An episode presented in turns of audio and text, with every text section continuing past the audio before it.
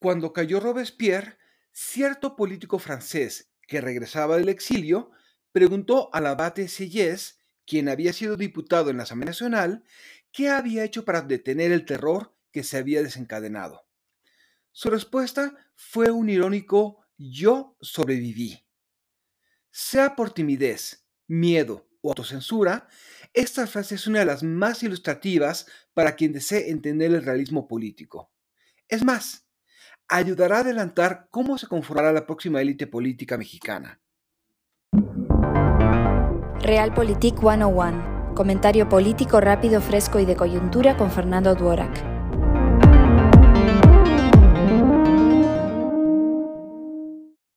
Una de las grandes taras de nuestra cultura política es la tendencia a confundir liderazgos con gente entrona, bravucona o solo estridente.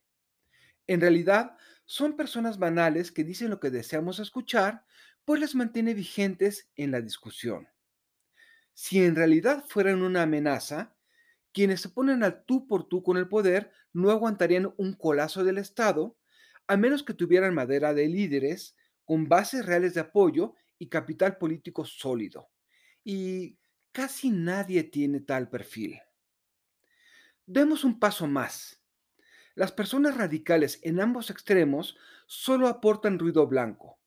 Son muy útiles para encender los ánimos, pero no sirven para el ejercicio del poder. La historia muestra que quienes tejen nuevos arreglos son quienes sobreviven al autoritarismo, perciben las tonalidades de grises y acuerdan con similares.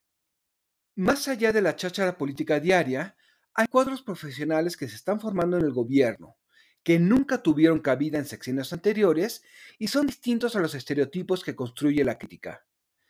También hay liderazgos políticos que honestamente creen en causas.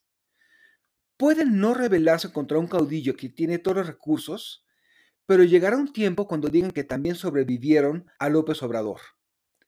Estas personas y quienes sobreviven en la oposición serán la semilla de la próxima clase política y quizás tengan un mejor desempeño si superamos nuestras taras frente al poder.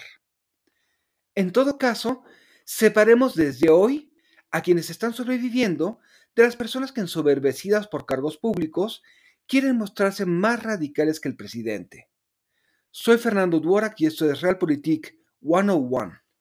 Hasta la próxima. Sigue a Fernando Duorak en Twitter y en Facebook. Visita fernandoduorak.com para más información y análisis político.